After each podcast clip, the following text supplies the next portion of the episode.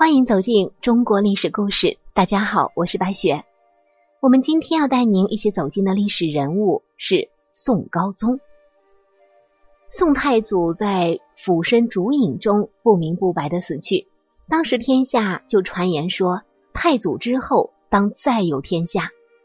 一百余年后的南宋高宗果然是绝后了，而且其近亲后裔大都已经被金兵掳去，只好。广选一祖之后宗子，最让人百思不得其解的是，高宗居然在身体还相当强健的五十六岁盛年，主动让位给太祖之后的孝宗，这在中国数千年的历史上绝对是罕见的。靖康之难，金兵俘虏了二弟以及宋公妻奴三千余人，宗室男妇四千余人，贵戚男妇五千余人。诸色目三千余人，教坊三千余人等北还，其中就包括赵构康王府的三位有名位的亲妾，还有五个女儿。其正妻邢氏已有身孕，结果在北还的路上已坠马损胎。唯有妾潘氏也已妊娠，因没有名位，住在开封自己家里，躲过了这一劫难。后来这个潘氏回到赵构的身边。赵构即位一个多月之后，也就是建炎元年（公元一一二七年的六月），秦子赵夫降生，潘氏也被晋升为贤妃。建炎三年，武将苗阜和刘正彦在杭州发动兵变，逼迫高宗逊位，立他三岁的幼子为帝。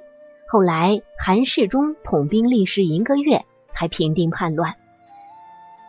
楚苗阜和刘正彦以折刑，折刑是古代的一种酷刑，割肉离骨、断肢体，然后再割断喉咙。不过啊，这个事件最严重的后果是赵构在这个事变中受到惊吓而丧失了生育能力。不久，三岁的太子也因为惊吓过度离开人世。在潘贤妃妊娠期间，正值金军破开封府前后。他成天是提心吊胆，生活艰难，所以啊，他生的儿子先天不足，体弱多病。据说七月间的一天，赵夫患病时，恰好有一位宫女不小心踢翻了一只鼎，菩提有声，太子即惊触不止。高宗大怒，命斩宫人于五下，就是说啊，斩杀于走廊之上。然而，仅过片刻之后，赵夫。就停止了呼吸。这两件事发生于同年，如此巧合，莫非真的是天意啊？而这个时候，年近六十岁的隆佑皇太后孟氏突然常感异梦，梦见太祖赵匡胤说：“只有把皇位传给我的子孙，国事才能有一线转机。”太后自二十岁时被宋哲宗废黜。长期过着痛苦的幽居生活，不过也正因如此，他没有被金兵掳走，也算不幸中的万幸。此时看到宋朝廷所遭受的劫难，也时有所思，于是密为高宗言之。高宗大悟，在这样的形势下，高宗也知道自己恐怕是已没有希望再有子嗣了，不如顺水推舟，于是就说。太祖以神武定天下，子孙不得享之。遭时多艰，零落可悯。朕若不法仁宗，为天下计，何以为在天之灵？这段话来自《宋史·孝宗记》，于是同意广选一祖之后宗子，比自己低一辈的人成为储君。选太祖后裔比赵构低一辈者，就是在其脖子辈的宗室子弟中访求。据说太祖后裔香火啊还是特别旺盛的，其脖子辈约有一千六百余人。当然，朝廷只从七岁以下儿童中遴选，最后选出儿童十人，再让高宗逐一审看。据说一次审看两人，某次一瘦一胖两个孩子出现，让高宗仔细端详。突然有一只猫走过来，胖的儿童是童心所使，踢了猫一脚。高宗以为胖孩如此轻狂，怎能担当社稷重任？于是就把胖孩子给淘汰了。而那个瘦的孩子，就是后来的宋孝宗赵伯从。最后，高宗选了两个孩子，赵伯从和赵伯久，时为绍兴二年。两个孩子来到妃嫔面前，张婕妤右手一招，赵伯从便向他的怀里扑去。高宗便命张婕妤养育伯从，命吴才人养育伯久。赵伯从后赐名为赵苑，赵伯久后来赐名为赵渠。赵苑天资聪颖，博闻强记，异于常人，颇受赵构的钟爱，还亲自教他读书。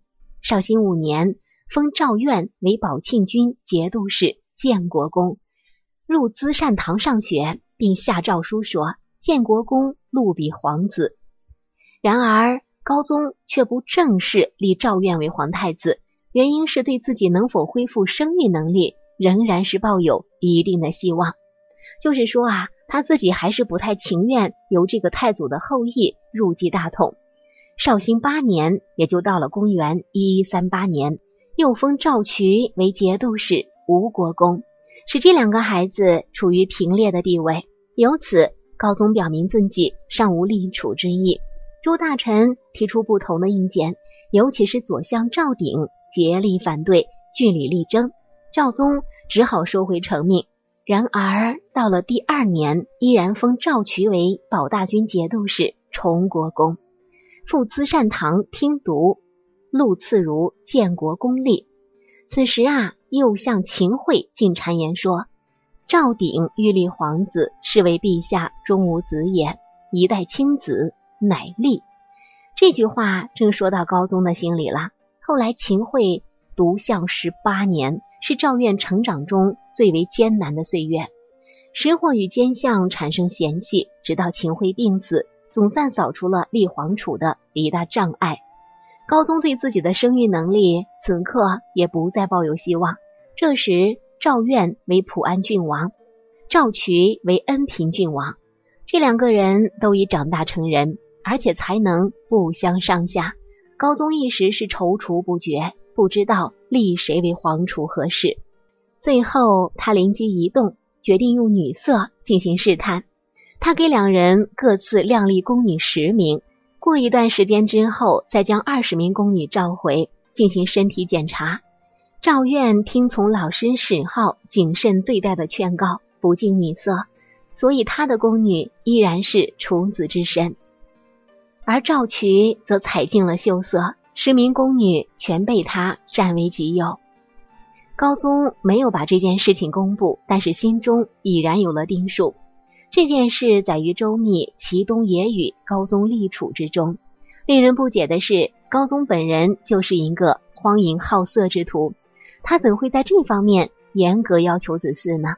其所用方法，以当时的科技条件，能进行比较准确的鉴别吗？周密的记载会不会想立其而作假呢？或者只是采之于无法考据的道听途说？这个咱们还真的是不得而知了。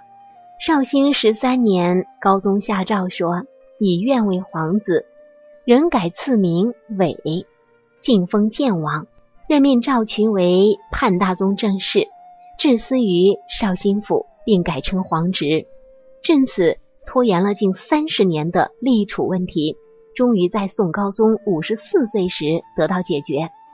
这个时候，赵苑已经三十四岁。宋高宗教导皇子说：“须是读书，便知古今治乱，便不受人瞒。”时是要赵伟学习做帝王的计谋权术。绍兴三十二年五月，大臣曹逆立皇太子首诏进献，高宗下诏禅位。高宗的禅位完全是出于自愿，没有一丝一毫的勉强的成分在里面。年初，高宗曾带太子出行至建康府，健康府就是现在的江苏南京。时至天寒，雨雪不止，父子二人骑马而行，雨湿朝服，略不少顾。而随从大臣当中，反而多有成教者。五十六岁的高宗能骑马而行，说明他的身体还是相当的强健。在退位之后，高宗至高寿八十一岁才去世，也足以说明他当时的身体状况，在身体还相当健康，又处于五十多岁的中年时期，而且国事平稳的情况下，国家最高统治者自动退位，这在中国历史上是绝少有的现象。那么，到底是什么原因促使宋高宗主动退位呢？这个时候，就有人说了，他的父亲宋徽宗不还在四十四岁的时候就禅位于宋钦宗了吗？但是大家不要忘了，那是什么时候？那个时候金军重兵压境，国家是危在旦夕，宋徽宗这才被迫撂了挑子。而高宗退位时，南宗正当，边事请宁。去年金海陵王率军南侵。最后不但采石一战大败而归，而且还被部将所杀。金国政局动荡，这个时候南宋正好可过略为安稳的日子。有人也许会说，乾隆也在晚年禅位于嘉庆啊。那个时候乾隆已经多大年纪了？八十五岁。当时啊，乾隆退位是因为他曾立下誓言说。他在位的时间绝对不能长于康熙皇帝，因此他在八十五岁的时候禅位给了嘉庆。而宋高宗当时才五十六岁，而且身体强健，确实令人颇觉不可思议。